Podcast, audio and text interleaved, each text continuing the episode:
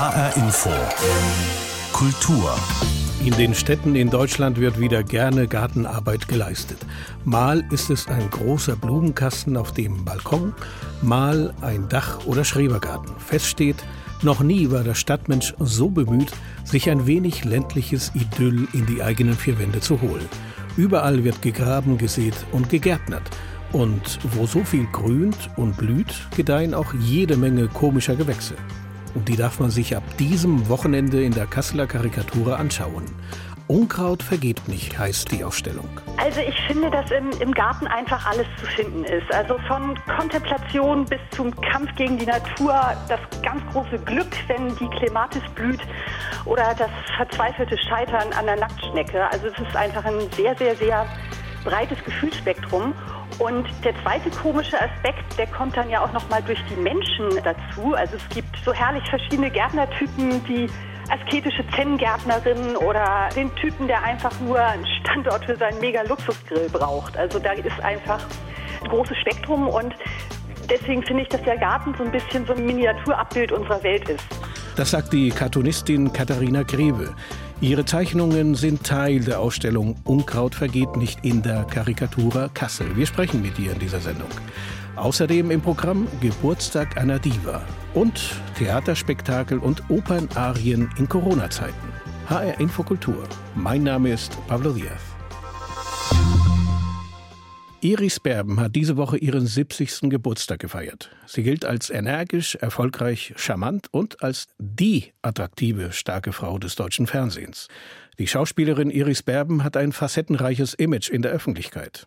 Bekannt ist sie nicht nur für ihre mehr als 200 Film- und Fernsehproduktionen, sondern auch für ihre über 400 TV-Sketche als Partnerin von Dieter Krebs in den frühen 80er Jahren des 20. Jahrhunderts. Und sie wird auch Deutschlands schönes Gewissen genannt, wegen ihres gesellschaftspolitischen Engagements gegen Antisemitismus und Rassismus. Ein Porträt der 70-jährigen Iris Berben von HR Infokulturreporter Jan Tussink. Wir freuen uns auf eine Frau, die gerade für einen Film mit dem Titel Traumfrauen besetzt wurde. Es wundert uns natürlich nicht, weil sie ist eine. Iris Berben ist bei uns. Iris Berben ist unbestreitbar eine der beliebtesten deutschen Schauspielerinnen. Seit Ende der 60er Jahre hat die deutsche Diva in rund 200 Film- und Fernsehproduktionen die Herzen der Menschen erobert. Ihre Fans lieben sie für ihr komisches genauso wie für ihr ernstes Talent. In ihrem neuesten Film mit dem Titel Nicht tot zu kriegen spielt sie eine Filmdiva mit bewegter Vergangenheit, die ihr großes Comeback plant.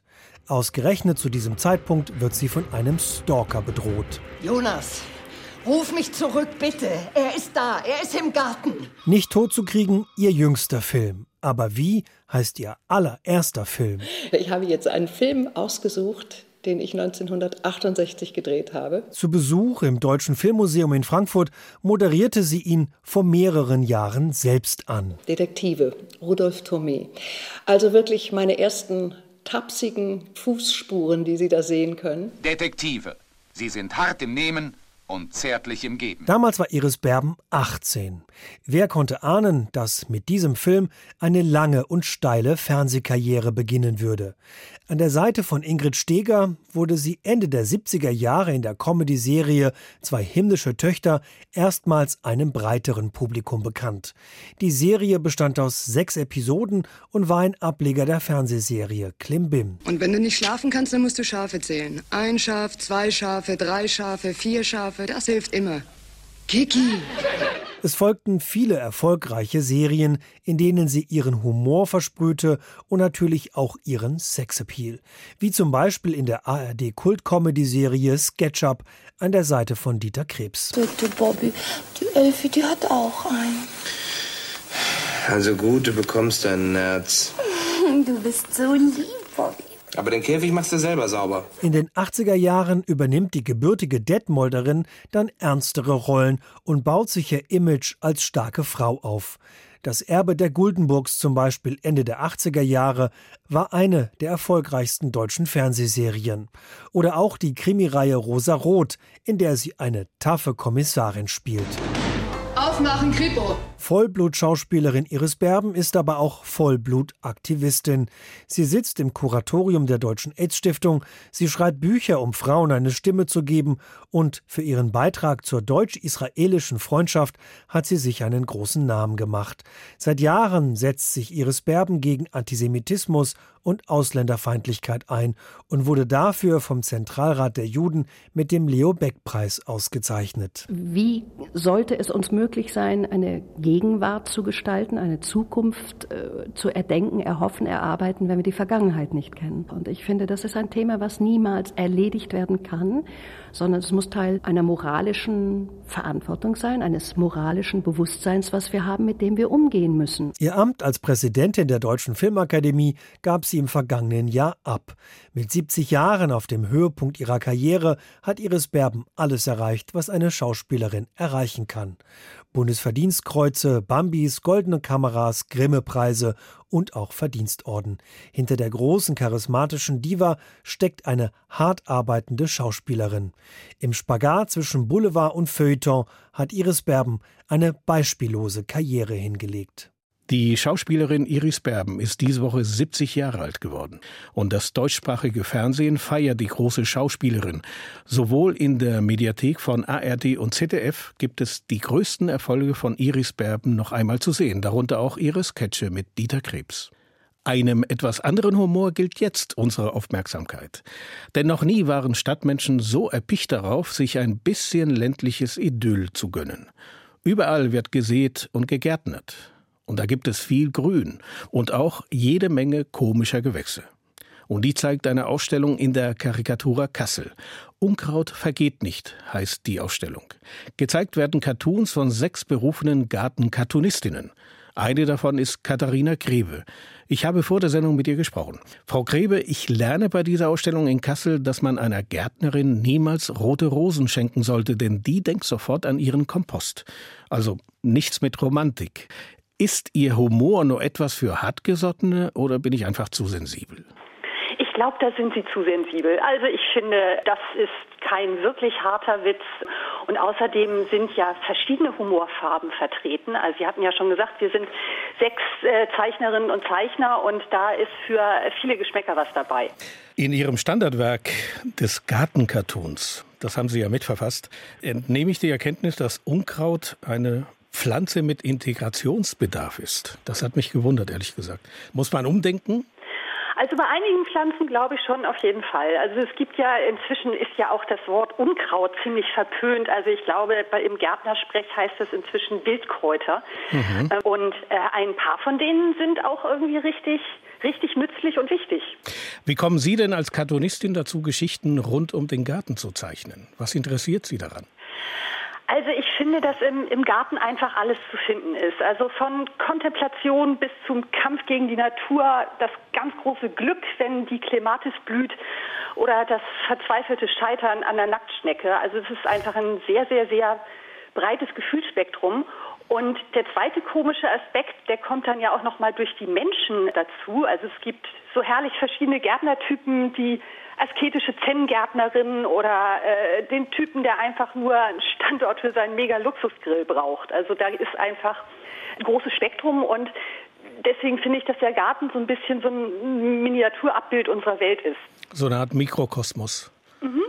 Und wie kommen Sie jetzt auf diese ganzen, sagen wir mal, Persönlichkeiten, die Sie porträtieren oder zeichnen? Gärtnern Sie selbst oder haben Sie selber einen Schrebergarten, wo Sie die ganzen Leute kennenlernen, die Sie da zeichnen? Äh, ich habe leider noch nie äh, eigenes Grün besessen. Ich bin aber Gartensympathisantin und trainiere an meinen Balkonpflanzen für den Ernstfall. Aber ich habe viele Freundinnen und Freunde mit, äh, auch mit Schrebergärten, mit Kleingärten und da bin ich immer wieder gerne und gucke über die Zäune. Und was erzählen die Ihnen? Was ist für Sie das Besondere? Weil ich meine, städtische Gärten, Urban Gardening heißt das jetzt im Neudeutschen, das ist ja jetzt äh, in Vogue. Also viele Menschen, die vor allem in der Stadt leben, Sie selbst wohnen ja auch in Berlin, ziehen es vor, so eine Art kleine Gartenanlage auf dem Balkon zu bauen.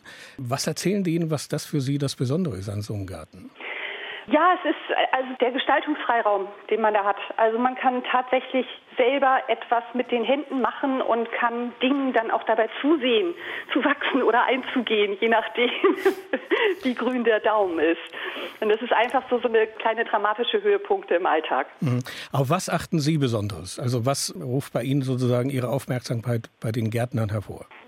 Ja, es ist schon das, das Verhältnis des einzelnen Menschen zur Natur. Also der Spruch, äh, zeige mir deinen Garten und ich sag dir, wer du bist, ähm, der hat äh, einen, einen gewissen Wahrheitsgehalt. Also man kann an Gärten viel über die Menschen ablesen und ihre Einstellung, ja, ob, ob, sie, ob sie die Natur beherrschen wollen oder ob sie einfach aufgeben, an welchen Stellen sie kämpfen und an welchen Stellen sie irgendwie eher laissez-faire walten lassen. Hm.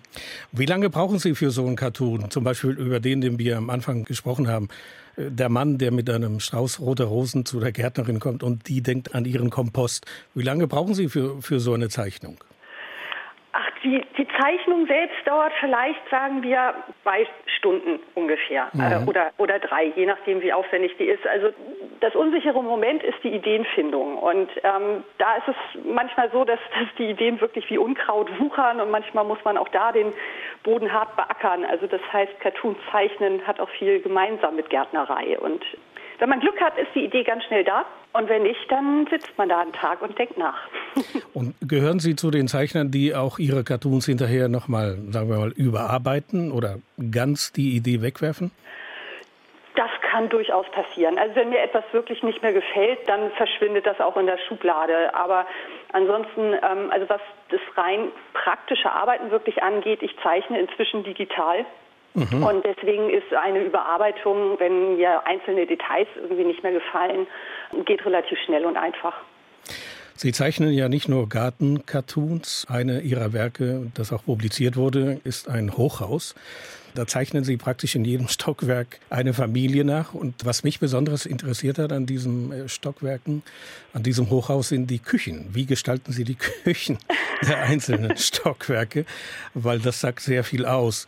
Interessiert Sie besonders das Verhältnis der Menschen zueinander und wie sie leben und wie sie ihr Leben gestalten? Also darauf haben Sie ein besonderes Augenmerk. Ja, das ist schon, das, das, das ist mir schon wichtig oder das interessiert mich und das interessiert ja auch viele andere. Also was, was macht mein Nachbar oder was habe ich für ein Verhältnis mit meinem Nachbarn? Das ist ja eine der Hauptinteressen des Menschen an sich. Sagt die Kartonistin Katharina Greve, ihre Zeichnungen sind Teil der Ausstellung Unkraut vergeht nicht, zu sehen ab diesem Wochenende in der Karikatura in Kassel. Katharina Grebe ist außerdem Mitverfasserin des Buches Du sprichst ja mit deinen Pflanzen, das Standardwerk des Gartencartoons, erschienen im Carlsen Verlag. Frau Grebe, ich wünsche Ihnen viel Erfolg weiterhin bei Ihrer Arbeit und danke Ihnen für das Gespräch. Ja, danke. Die Szenen, die Künstler, die Macher, die Kultur in HR Info. Corona hat die Bühnen der Welt für einige Monate zum Schweigen gebracht, auf Eis gelegt sozusagen. Aber völlig versunken sind sie nicht. In Griechenland ist man dazu übergegangen, Opern wie Don Carlos oder das antike Theaterstück Die Perser auf Freiluftbühnen aufzuführen. Natürlich nur mit strengen Abstandsregeln und mit deutlich weniger Gästen als früher. Und das soll zeigen, die Kultur lässt sich von Corona nicht unterkriegen. Die Schauspieler sind froh, endlich mal wieder auftreten zu können, und die Theater, dass sie ein paar Einnahmen haben. Denn viele kleine Theaterhäuser in Griechenland sind wegen Corona vom Bankrott bedroht. Eine Arie aus der Verdi-Oper Don Carlos, gesungen unter freiem Himmel in der römischen Agora in der Athener Altstadt am Fuße der Akropolis. Die Theater- und Opernhäuser Griechenlands sind noch geschlossen, aber auf Freiluftbühnen und in Amphitheatern wird wieder gespielt. Nach monatelanger Corona-Pause ein besonderes Erlebnis, auch für die Künstler. Die Opernsängerin Anita Ratschwelischwili aus Georgien schwärmt nach ihrem Auftritt in der Agora. It's really something amazing. It's one das ist wirklich unglaublich. Das erlebt man nur einmal im Leben. Es ist, als wäre man selbst Teil der Geschichte. Das macht es zu etwas sehr, sehr, sehr Besonderem für mich. Dass das Orchester wegen Corona ausgedünnt ist und mit deutlich weniger Musikern auskommen muss, schmälert nicht den Genuss, meint Julian Tanner, ein Tourist aus England, der mit viel Glück eine der wenigen Eintrittskarten ergattert hatte. Fantastisch. Man kann kann sich keine bessere Kulisse vorstellen. Mit der Akropolis, der Agora, eine wundervolle Kulisse, schöne Musik und eine fantastische Sopranistin. Sie hat eine wirklich kraftvolle Stimme. Auch im antiken Theater von Epidaurus, zwei Autostunden von Athen entfernt, sind die Schauspieler zurück auf der Bühne und führen eine Art Light-Version der antiken Tragödie Die Perser auf mit deutlich weniger Schauspielern. Und die Szenen sind so umgeschrieben, dass die Akteure auf der Bühne immer genug Abstand zueinander halten. Lydia Koniordu zählt zu den glücklichen Schauspielerinnen, die dabei sind. Bei den Proben, als wir uns alle nach so langer Zeit wiedergesehen haben, da wollten wir uns alle um den Hals fallen und Küsschen verteilen. Aber immer wieder kam der Regisseur und auch der Bühnenmanager dazwischen und mahnte, haltet Abstand, tragt eure Masken, desinfiziert eure Hände. Livia Kuniordu war bis vor zwei Jahren selbst griechische Kulturministerin und hatte versucht, möglichst viele Theaterhäuser durch die Wirtschaftskrise zu retten. Aber, so sagt sie, der Kulturbereich in Griechenland wirkt nach all den Krisenjahren wie eine ausgebombte Landschaft. Nun kommt die Corona-Krise noch hinzu. Staatliche Zuschüsse fließen nur spärlich. Viele kleinere Theater hoffen auf Unterstützung durch private Stiftungen. Die Infektionszahlen in Griechenland steigen wieder. So ist auch für Lydia Kuniordu klar, dass es vorerst keine Vorstellungen in geschlossenen Räumen geben wird und dass in den Freilufttheatern jeder zweite Sitz leer bleiben muss. Natürlich wissen wir, dass das Publikum unbedingt vor dem Virus geschützt werden muss. Und deshalb wissen wir, dass wir lange nicht mehr vor vollem Haus spielen werden, selbst bei Top-Aufführungen. Aber immerhin, es gibt Aufführungen, nicht nur im 2300 Jahre alten Theater von Epidaurus mit der erstklassigen Akustik und der atemberaubenden Kulisse.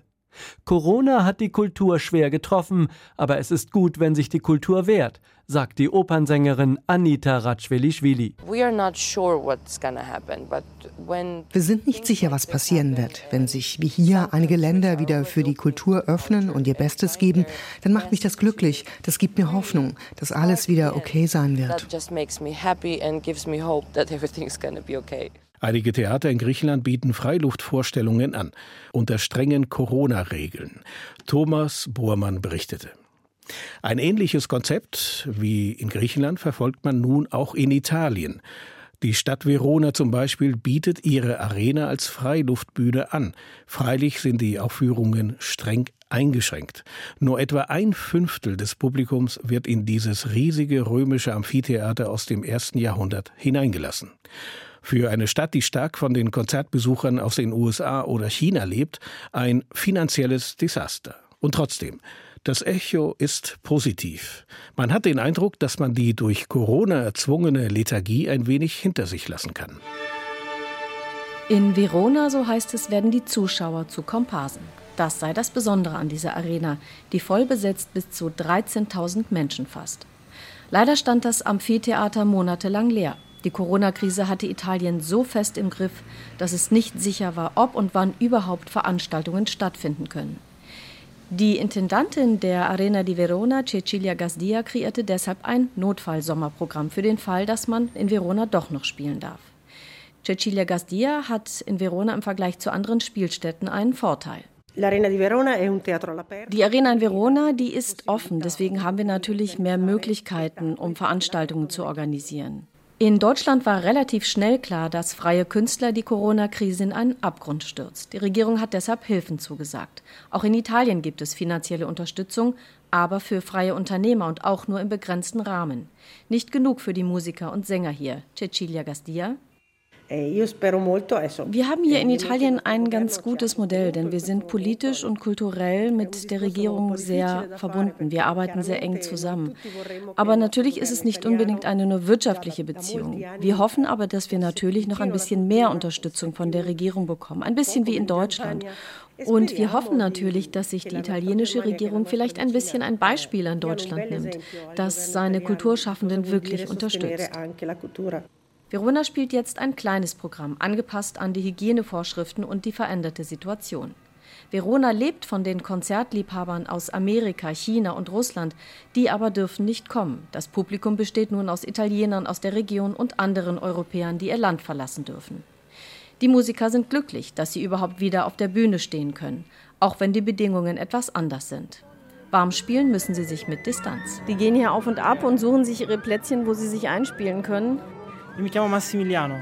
Ich vorbereite mich nicht wirklich, ist einfach äh, einstimmen. Aber das Tolle ist doch, dass ihr jetzt alle hier so rumgeht und schaut und, und jeder irgendwie in irgendeinem Gang steht zwischen irgendwelchen Mauern. Das finde ich so bezaubernd. Ja, ja, ist sehr Zauberatmosphäre, finde ich auch, weil es ist historisch, ist alles, ist nicht wie ein Theater no? und sehr besonderes. Ja, ja. Wie ist es jetzt für dich, nach so vielen Monaten der Pause endlich wieder spielen zu dürfen? Wie eine wie kann man sagen, so ist wie eine Liberation. Befreiung. Befreiung, ja, man fühlt sich wieder mit Musik zu tun und arbeiten und, und leben und das habe ich viel vermisst. Auch die Zuschauer sitzen in der Arena mit großem Abstand voneinander. Statt 13.000 dürfen nur 3.000 Menschen in das Amphitheater. Man hat sehr viel Platz, aber das stört hier niemanden. Auch das obligatorische Fiebermessen vor dem Eintritt und das Händedesinfizieren ist für alle mittlerweile Routine. Denn am Ende geht es doch um die Musik.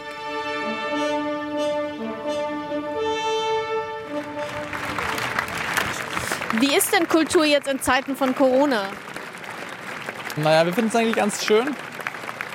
Wir haben die Tickets heute gekauft, also naja, konnten es noch ergattern hier, super Plätze, weil es halt leer ist. Also traurig natürlich für Verona, aber wir sind halt ganz alleine hier in Verona ne? und in Italien generell. Weniger Leute, die rein können. Und trotzdem muss es aufrechterhalten werden, ja. Fanden Sie das jetzt gut, dass es so ein bisschen leerer war? Ja, ich finde es halt schade für die Veranstalter. Ne? Haben Sie Corona-Krise rausgehört aus dem Konzert? Nein, überhaupt nicht. Die Konzertsaison wird, wenn es nicht zu einem erneuten Lockdown kommt, in den meisten Städten stattfinden. Aber ob die Kulturlandschaft nach der Pandemie die gleiche sein wird, steht noch in den Sternen. Nach Corona, wie wird es in Italien mit Kulturveranstaltungen weitergehen? Einblicke dazu aus der Stadt Verona von Sandra Limoncini.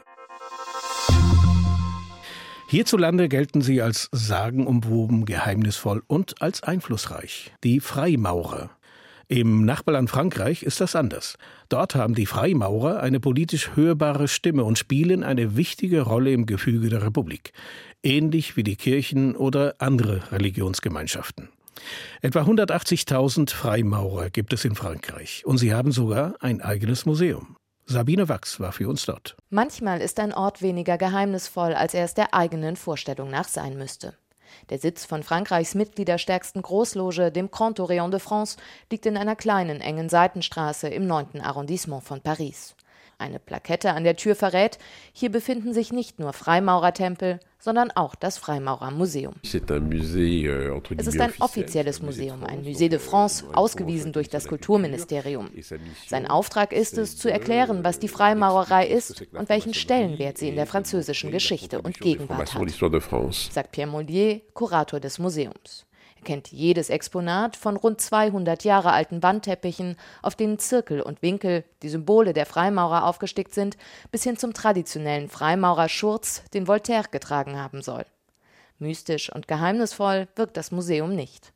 Trotzdem haftet den Freimaurern auch in Frankreich der Ruf eines undurchsichtigen Geheimbundes an. Molière, selbst Freimaurer erklärt das vor allem mit den Ritualen, die die Freimaurer bis heute pflegen. Wir sind eine Gemeinschaft mit Initiationsriten, mit Symbolen. Als ich selbst vor vielen Jahren Freimaurer wurde, hat mich das sehr gewundert. Ich hatte vorher schon die Banner und Maurerschürze gesehen und dachte, sie holen ihre Banner nur am 14. Juli raus und ziehen den Schurz nur einmal im Jahr an. Aber so ist es nicht. Ich war erstaunt über die Art der Rituale. Sie sind sehr alt und werden noch immer praktiziert. Das hat mich beeindruckt. Auch wenn die Freimaurer in Frankreich mittlerweile in ihren Tempeln Tage der offenen Tür veranstalten oder an der Nacht der Museen teilnehmen, bleiben ihre Rituale geheim. Das nährt eine gewisse Skepsis gegenüber der Vereinigung. Hinzu kommt, dass die Freimaurer in Frankreich, anders als in Deutschland, auch politisch eine Rolle spielen. Zum Beispiel hatte Präsident Macron den Grand Orient de France aufgefordert, seine Vorstellungen für das Frankreich nach Corona darzulegen. Frankreich ist eine Republik und die Menschen in Frankreich wissen genau, dass die Freimaurer diese Republik und ihre Werte wesentlich mitbegründet haben. Der Meister des Grand Orient hat eine institutionelle Rolle, aber er ist da nicht der Einzige. Der Präsident hat unter anderem auch den Erzbischof von Paris oder das Oberhaupt der jüdischen Gemeinde in Frankreich um eine Stellungnahme gebeten. Der Aufschwung der Freimaurerei in Frankreich fällt in die Zeit kurz vor der Französischen Revolution. Schon damals vertraten sie die Grundsätze, die noch heute die der Fünften Republik sind: Liberté, Egalité, Fraternité, Freiheit, Gleichheit, Brüderlichkeit. Sie verschrieben sich dem Aufbau einer offenen Gesellschaft, setzten sich unter anderem für die Abschaffung der Sklaverei ein. Ihr Einfluss war groß, vor allem unter der Dritten Republik. Zwischen 1870 und 1940 saßen viele Freimaurer in den Regierungen. Heute gleicht ihre Rolle eher der von Lobbyisten. Sie haben zum Beispiel das Gesetz zur Ehe für alle unterstützt. Zwar nicht alle Logen, aber der Grand Orient de France hatte sich sehr dafür eingesetzt. Sie sind sehr engagiert, was ethische Fragen betrifft, die die französische Gesellschaft angehen, erklärt Céline Briand-Porté, Soziologieprofessorin an der Universität Montpellier. Briand-Porté hatte sich schon mit Anfang 20 für die Freimaurer interessiert. Auf einer Unikonferenz hatte sie das kundgetan, wurde daraufhin von einem Freimaurer angesprochen und schließlich in die Gemeinschaft eingeführt. Sie geht offen damit um, es ist ihre Art, gegen Verschwörungstheorien anzukämpfen. Es gibt Menschen, die überzeugt sind, dass die Freimaurer böse sind, dass sie die Welt beherrschen wollen. Ich möchte solche Phantasmen nicht nähren. Und wenn ich zum Beispiel eine Vorlesung zu Freimaurern halte, dann sage ich, dass ich Freimaurerin bin. Das hilft auch, Vorurteile abzubauen. Ob sich die Freimaurer aber komplett öffnen sollen? Nein, sagt Briand Porté. Vor allem die Rituale sollten auch weiter geheim bleiben. Trotzdem sieht die Soziologin Modernisierungsbedarf, etwa was gemischte Logen angeht. Erst seit 2013 ist es Frauen erlaubt, dem Grand Orient de France beizutreten. Andere Großlogen akzeptieren noch immer keine Frauen. Die Freimaurer dürften den Anschluss an die Gesellschaft nicht verlieren, sagt Briand Porté. Sie müssten ein Gleichgewicht finden zwischen Tradition und Moderne, sonst würden die Freimaurer auch in Frankreich immer mehr an Bedeutung verlieren. Die Freimaurer in Frankreich zwischen Tradition und Moderne. Sabine Wachs besuchte das Freimaurermuseum in der Großloge in Paris. Und soweit HR Infokultur. Diese Sendung als Podcast finden Sie online auf hrinforadio.de. Mein Name ist Pablo Diaz.